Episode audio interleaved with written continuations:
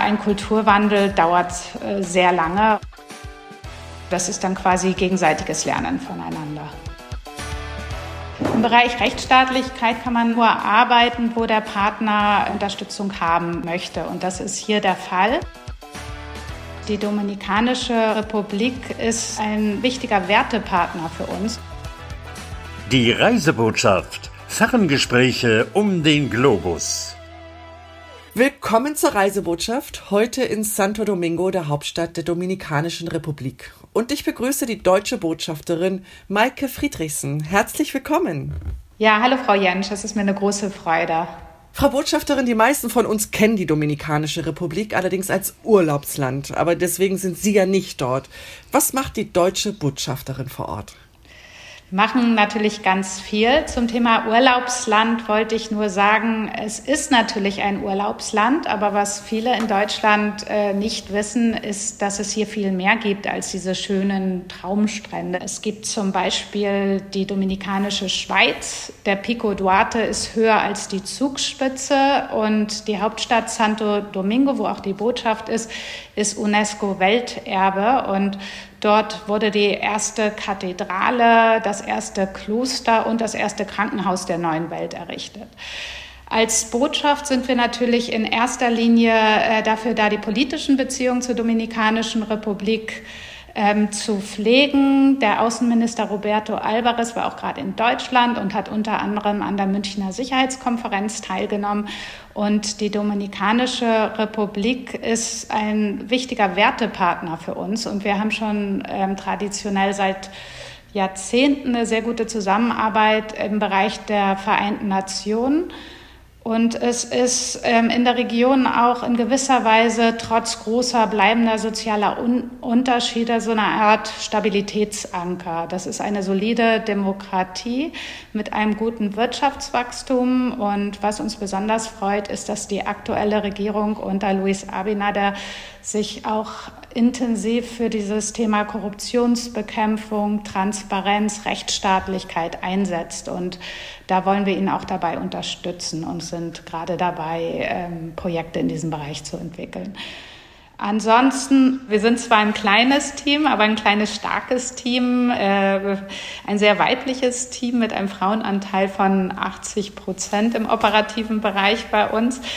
Und ich, äh, meine Kolleginnen sind auch sehr engagiert im Kulturbereich. Ähm, da machen wir alles Mögliche. Zum Beispiel holen wir jetzt eine Saxophonistin, die Stefanie Lottermoser für das Jazzfestival hier. Ende Mai kommt ein Gitarrist, der Friedemann Wuttke.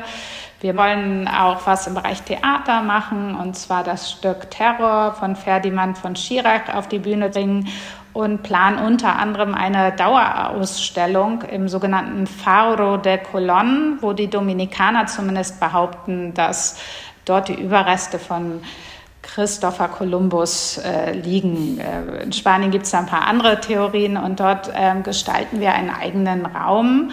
Da haben wir vier dominikanische Künstler beauftragt, die die verschiedenen Regionen Deutschlands da quasi künstlerisch ähm, an die Wand äh, zu bringen. Da bin ich sehr gespannt auf das Ergebnis. Das soll im Sommer eingeweiht werden. Dann fördern Sie auch noch ganz viele Kleinprojekte, haben Sie mir erzählt. Da gibt es dann richtig viel Geld? Ja, die Kleinprojekte sind leider relativ klein, ähm, aber sind mit meine Lieblingsprojekte. Da, da haben Sie vollkommen recht. Ne? Da können wir äh, bis 25.000 Euro fördern. Da hatten wir ganz tolle Projekte, unter anderem zum Beispiel Gemüsegärten in der Gemeinde Limon, damit die Leute ähm, auch andere Sachen essen als immer Reis und Bohnen und Hühnerfleisch. Und das hat auch die Gemeinde näher zusammengebracht. Äh, wir haben zum Beispiel ein Inklusionsprojekt auf Samana gefördert.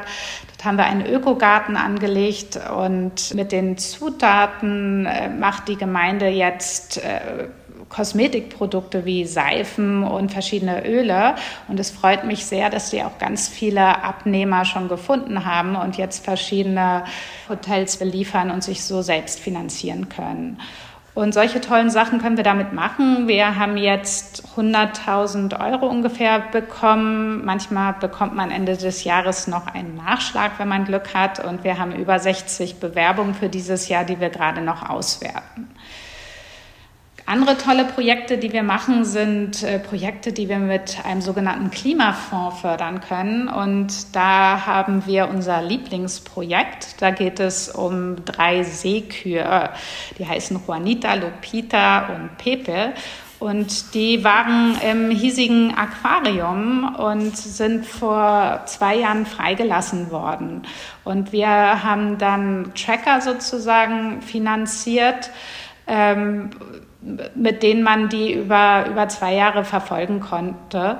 Und die haben sich zu so einer. Äh, ganz kurz, die waren im Aquarium. Warum? Sind die dort auf die Welt gekommen oder wurden die eingefangen? Nee, die sind gerettet worden. Das waren jeweils Jungtiere.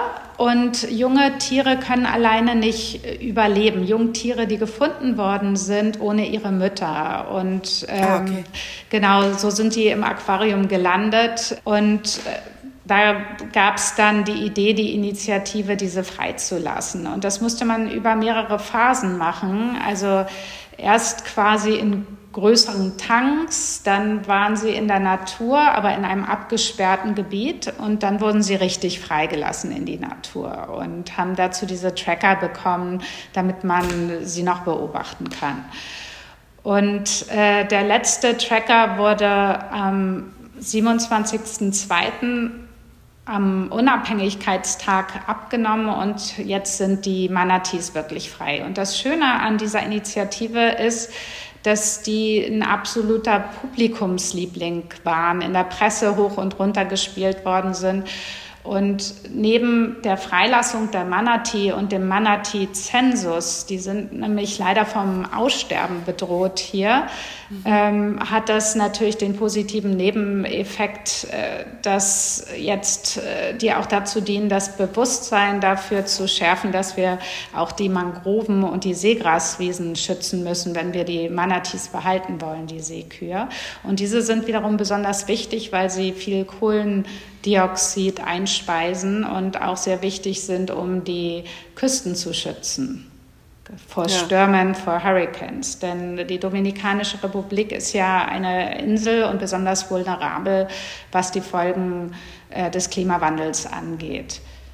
Da muss man wahrscheinlich auch erstmal sensibilisieren, oder? Dass etwas getan werden muss in, in der Bevölkerung, damit die Leute dann auch mitgehen und mitmachen? Für den Naturschutz ja. Ähm, das wächst langsam, dieser Blick darauf, aber ähm, und es wird viel getan, auch in der Schule die Schüler langsam zu sensibilisieren. Nichtsdestotrotz ist das leider noch nicht bei den breiten Massen der Bevölkerung angekommen. Ne? Die Dominikanische Republik hat zum Beispiel ein wahnsinniges Müllproblem. Ne? Ein Großteil der Müll landet auf illegalen Müllhalden oder in den Flüssen und Seen und, Gab's und dann da nicht im auch Meer. Was mit den Seekühen, dass die Leute aufmerksamer geworden sind? Ja, also von den drei Seekühen ist ein, eine Seekuh äh, leider gestorben. Das war die Juanita. Und in der Autopsie hat man festgestellt, dass da wahnsinnig viel äh, Plastikmüll in ihrem Bauch war. Und das hat äh, dann wiederum dazu beigetragen, dass dieses Thema ganz stark ähm, erneut diskutiert wurde und da so ein richtiger Aufschrei erfolgte. Wir müssen mehr machen in diesem Bereich. Und äh, wir machen auch eine ganze Menge. Wir haben da zwei ganz tolle Projekte, ähm, eins von Adelphi, eins von der GIZ, wo wir ähm, zum einen sensibilisieren, zum anderen in dem Bereich Mülltrennung, ähm, bessere Müllverwertung arbeiten und Müllcontainer ähm, aufstellen und versuchen hier so ein bisschen ähm, das Land zu öffnen zum Thema Kreislaufwirtschaft. Und ich freue mich sehr. In dem Zusammenhang haben wir eine Themenreise organisiert und der Umweltminister wird mit mehreren Abgeordneten und Verbandsvertretern und NGOs nach Deutschland reisen, um dort sich wichtige Kontakte zu knüpfen, auch zu Unternehmen, aber auch zu sehen, was ist machbar, um die Natur besser zu schützen, aber vor allem dieses Abfallproblem besser in den Griff zu bekommen. Inwieweit kann der Tourismus denn damit wirken? Das ist ganz entscheidend, dass wir die großen Akteure der Tourismusindustrie hier mit einbringen. Wir hatten im Januar einen neuen Rekord von 950.000 Touristen und es werden immer neue Gegenden touristisch entwickelt, jetzt auch unter anderem Mitchis, das ist nördlich von Punta Cana oder Pedernales im südlichen Grenzgebiet zu Haiti. Und hier ist total wichtig, das von Anfang an nachhaltig zu gestalten. Und auch dort sind wir aktiv. Da haben wir eigentlich ganz tolle äh, Projekte, die nachhaltigen Tourismus fördern. Es gibt den Biodiversity Check äh, da, als Tool sozusagen, um mit verschiedenen Hotelketten zusammenzuarbeiten und mit denen gemeinsam Best Practices äh, zu entwickeln, wie man das Ganze grüner, nachhaltiger gestalten kann mit weniger Müll. Ne? Ähm, dort arbeiten wir zum Beispiel mit Iberostar zusammen, mit Viva Windham, mit Bahia. Und ich habe mir neulich mal das Hotel von Iberos da angeguckt. Das ist wirklich hervorragend. Also zwischen Anpflanzung von Mangrovenwäldern, nur lokaler Küche, komplett plastikfrei. Das heißt, man kriegt nur Glasflaschen, die man äh, dann wiederum sich selbst auffüllen muss. Ähm, über Biomüllverwertung dann durch die Schweinewirtschaft ähm, hat mich das sehr beeindruckt. Und ich glaube, diesen Weg muss man gerade auch in diesen äh, neuen Gebieten, die, die bei Nationalparks liegen, gehen, um diese wirklich sehr schöne Natur hier, die schon Kolumbus gelobt hatte, zu schützen. Es kann so einfach sein, ne? Also Glasflaschen statt Plastik, äh, so wie man es früher halt auch gemacht hat. Schön, dass wir diese Vorzeige, diese Leuchtturmprojekte, möchte ich sie mal nennen, haben, die, die ja zeigen, dass sowas möglich ist und dass sowas auch von den Touristen im Übrigen sehr, sehr gut angenommen wird. Ne?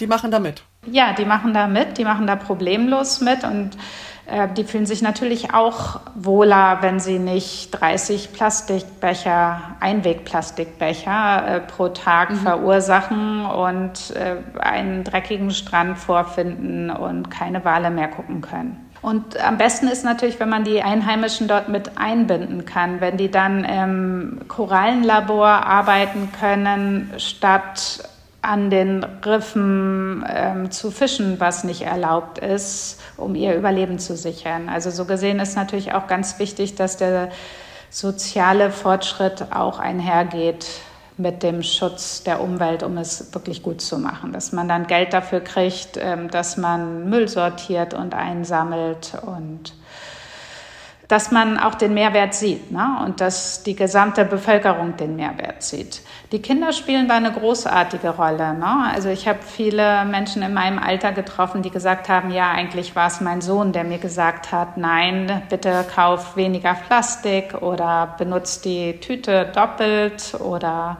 du musst aufpassen, wir dürfen keinen Müll mehr am Strand lassen, das essen dann die Fische und dann essen wir das.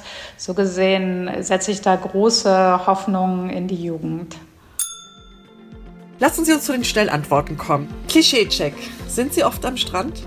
Also erstmal wollte ich klarstellen, in Santo Domingo gibt es leider gar keinen Badestrand. Aber ich nutze natürlich meinen Aufenthalt in diesem schönen Land, um trotzdem so oft wie möglich an den Strand zu fahren. Also ich würde sagen mindestens einmal pro Monat. Wo ist Ihr Lieblingsplatz? Zum einen die Altstadt von Santo Domingo, da gibt es wahnsinnig viele schöne Plätze und die ist ja auch UNESCO-Weltkulturerbe und ansonsten die Halbinsel Samana im Norden. Dort gibt es wunderschöne kilometerlange Strände.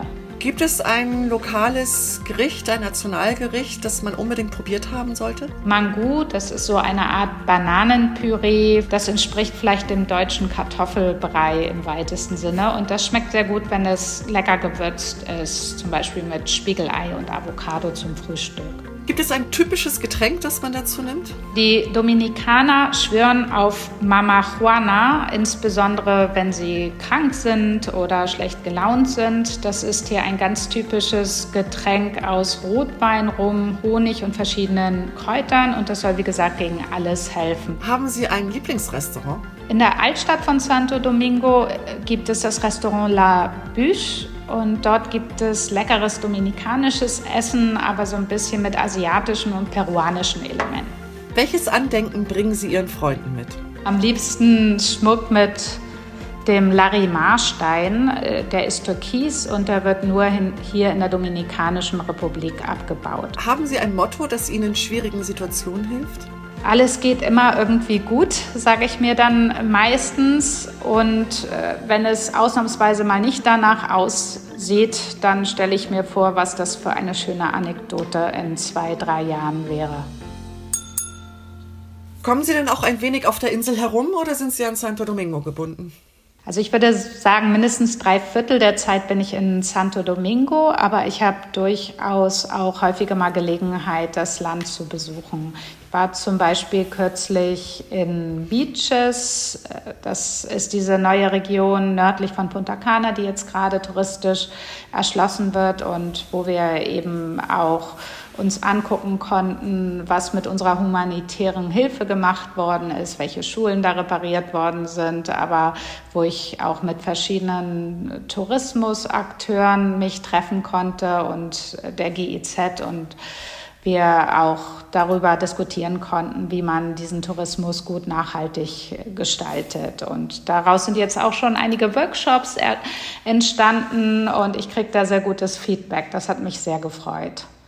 Inwieweit ist die Botschaft eigentlich für die deutschen Touristen verantwortlich? Viele denken ja immer, nur deswegen gibt es eine Botschaft oder ein Konsulat, um sich um die Landsleute zu kümmern. Aber eigentlich ist eine Botschaft ja nicht hauptsächlich dafür da. Da haben Sie völlig recht. Eine Botschaft ist nicht hauptsächlich dafür da. Wir äh, unterstützen bei Bedarf natürlich die Touristen, aber sind auch in erster Linie Ansprechpartner für die Deutschen, die, die hier leben. Ähm, wir haben hier das Glück aus konsularischer Sicht, dass ja viele der deutschen Touristen Pauschaltouristen sind. Es kommen ungefähr 200.000 deutsche Touristen zu uns im Jahr und bei Problemen unterstützen oft direkt die jeweiligen Reiseanbieter und Reiseleitungen, mit denen wir sehr eng zusammenarbeiten. Aber natürlich, wenn es einen Überfall gibt, wenn Pässe gestohlen werden, dann können wir natürlich Rückreisedokumente ausstellen. Wir sind ähm, natürlich Ansprechpartner bei Sterbefällen, die eine große Belastung für die Angehörigen sind, bei Rückführungen oder aber bei Bestattungen hier vor Ort. Sie sind mit Familie vor Ort? Ich glaube, Sie haben einen Mann und genau. zwei Kinder. Konnten Sie sich Ihr Leben schnell einrichten? Fühlen Sie sich alle wohl? Ja, wir fühlen uns hier alle sehr wohl, aber jeder Wechsel ist natürlich herausfordernd. Also mein Mann kommt aus Spanien, hat inzwischen auch die deutsche Staatsangehörigkeit und wir haben zwei Töchter, die sind 17 und 13 und die 13-jährige, da kommt dann noch mal die zusätzliche Herausforderung hinzu, dass sie das Down-Syndrom hat. Es ist schwierig umzuziehen, wie für alle Familien. Gleichzeitig ist es auch eine Bereicherung. Ne? Meine Kinder sprechen drei Sprachen fließend, ohne Akzent. Unsere große Tochter macht sich häufig über die Akzente von meinem Mann und mir in den jeweiligen Nicht-Mutter-Vater-Sprachen lustig. Das muss sein. Und sie haben natürlich einen viel weiteren Blick. Was meine Kleine angeht, die Nila, die ist auch unser, unser Sonnenschein und die findet das immer ganz toll. Wenn wir Veranstaltungen in der Residenz machen, dann zieht sie sich immer schick an und begrüßt alle. Und das ist oft auch so eine Art Icebreaker, mhm. weil sie alle Leute gleich behandelt und äh, genau ja. dann gerne auch mal zusammenführt und, und schön mischt. Und ähm, ich kann mir ja. vorstellen, dass ja gerade ihre jüngere Tochter dann bestimmte Förderungen braucht oder ähm, ein bestimmtes Umfeld zum Lernen. Ist das dann alles gegeben, wenn Sie in den verschiedenen Ländern unterwegs sind? Wir bewerben uns immer auf Posten, wo wir denken, dass der, diese Voraussetzungen gegeben sind. Ne? Mhm. Sowohl für meinen Mann, der weitgehend selbstständig ist im Digital-Cyber-Bereich, als auch für die beiden Kinder. Und darauf nimmt das Auswärtige Amt in, inzwischen auch wirklich gut Rücksicht, muss ich sagen. Und wir hatten eine ganz hervorragende Erfahrung zum Beispiel, als wir in Nicaragua waren. Die hatten ein großartiges Inklusionsprogramm dort gemacht, an dem meine Tochter teilgenommen hat. Und das war im Endeffekt wirklich großartig. Die war auf jedem Kindergeburtstag. Wir hatten eine Schulhelferin. Dadurch haben auch die anderen Kinder profitiert, weil die immer eine doppelte Besetzung im Klassenraum hatten. Und die Lehrerin hat danach gesagt, sie hatte noch nie so eine nette, tolle Klasse wie, wie diese Klasse. Das war, ist manchmal auch Glück, aber es hat natürlich viel mit der Einstellung zu tun. Mhm. Hier in der Dominikanischen Republik ist meine große Tochter sehr glücklich. Die studiert hier an einer Privatuni Business Administration und plant gerade ihren 18. Geburtstag in zwei Wochen. So früh schon im und Studium? Für die kleine, ja, die hat mit 17 ähm, Abi gemacht. Okay. Das hat sich einfach so ergeben, dadurch, dass die Schuljahre unterschiedlich waren, hatte sie dann eine Klasse übersprungen mhm. und deswegen ist sie so jung und hat nach zwölf Jahren Abi gemacht. Aber die ist hier sehr glücklich, gut angekommen, hat eine nette Clique. Und dadurch, dass mein Mann Spanier ist, ist Spanisch für die ja quasi Mutter-Vater-Sprache. Ja, das ist schon ein großer Vorteil. Ja. Bei Nila ist die zusätzliche Herausforderung, die man hat, in der Tat, dass man immer Schulen finden muss, die bereit sind, besondere Kinder zu nehmen, Förderprogramm zu haben, plus man muss dann ein Therapieprogramm immer wieder neu aufbauen. Und das dauert ein bisschen. Also da sind wir, glaube ich, äh, jetzt auf einem sehr guten Weg, aber bei 90 Prozent, noch nicht wieder bei 100 Prozent. Aber es ist alles machbar. Es ist machbar. Ich glaube, man muss sich darauf einlassen, es wollen. Man darf nicht zu viel Perfektionismus haben, mhm. denn ansonsten kriegt man zu viel Angst vor der Herausforderung. Aber zum Beispiel hier haben wir einen großartigen Reitstall um die Ecke, den wir in Berlin nicht hatten. Ähm, Im Ausland hat man oft mehr Unterstützung oder es ist leichter, sie sich zu organisieren. Grundsätzlich sind die Leute hier sehr aufgeschlossen und herzlich. Mhm. Das hilft. Aber ja, es ist, äh, jeder Umzug ist ein Kraftakt, aber äh, wir haben uns diesen Job ja auch ausgesucht, weil wir diese Herausforderung mögen und weil wir es auch lieben, ständig neu anzufangen ja. und quasi neue Abenteuer ja. zu leben. In welches Land würden Sie denn gerne noch gehen? Wo würden Sie gerne noch ein neues Abenteuer beginnen? Hey, da gibt es ganz viele Länder. Also mein Mann sagt natürlich immer, er will irgendwann zurück nach Spanien. Mhm. Ich würde gerne nach Italien. Ich finde Asien wahnsinnig spannend. Vielleicht Indonesien, Indien, Malaysia. In Afrika gibt es auch tolle Länder und wie toll die jeweiligen Länder sind oder wie komplex, das lernt man oft ja erst, wenn man da ist. Ja, ich habe schon von Kolleginnen von Ihnen gehört, die gesagt haben, es gab Länder, in denen, wo sie vorher gesagt haben, würden sie niemals hingehen und das war im Nachhinein dann der schönste Posten. Weil es ja auch, genau. auf, es, es kommt ja auch auf die Kollegen an, auf die Aufgabe, was man dort vor Ort macht und nicht einfach nur dieses Land, was vom Hörensagen man meistens erst nur kennt. Auf jeden Fall. Also das Team ist ganz wichtig, die Kollegen, auch die Freundschaften, die man äh, dort knüpft, die Kontakte die Herausforderungen. Ähm, und ja, in der Tat ist ganz wichtig, was sie eben auch meinte, fühlt sich die Familie wohl. Ja. Ne? Dann wünsche ich Ihnen noch eine ganz, ganz tolle Zeit und bedanke mich recht herzlich, dass Sie sich jetzt die Zeit für uns genommen haben. Ja, auch Ihnen ganz herzlichen Dank für diesen Austausch. Ich wünsche Ihnen alles Gute und sage auf Wiederhören. Auf Wiederhören. Adios. Vielen Dank fürs Zuhören. Abonniert die Reisebotschaft und ihr verpasst keine Folge. Wenn euch mein Podcast gefällt, lasst eine Bewertung da und über ein paar Sterne freue ich mich immer.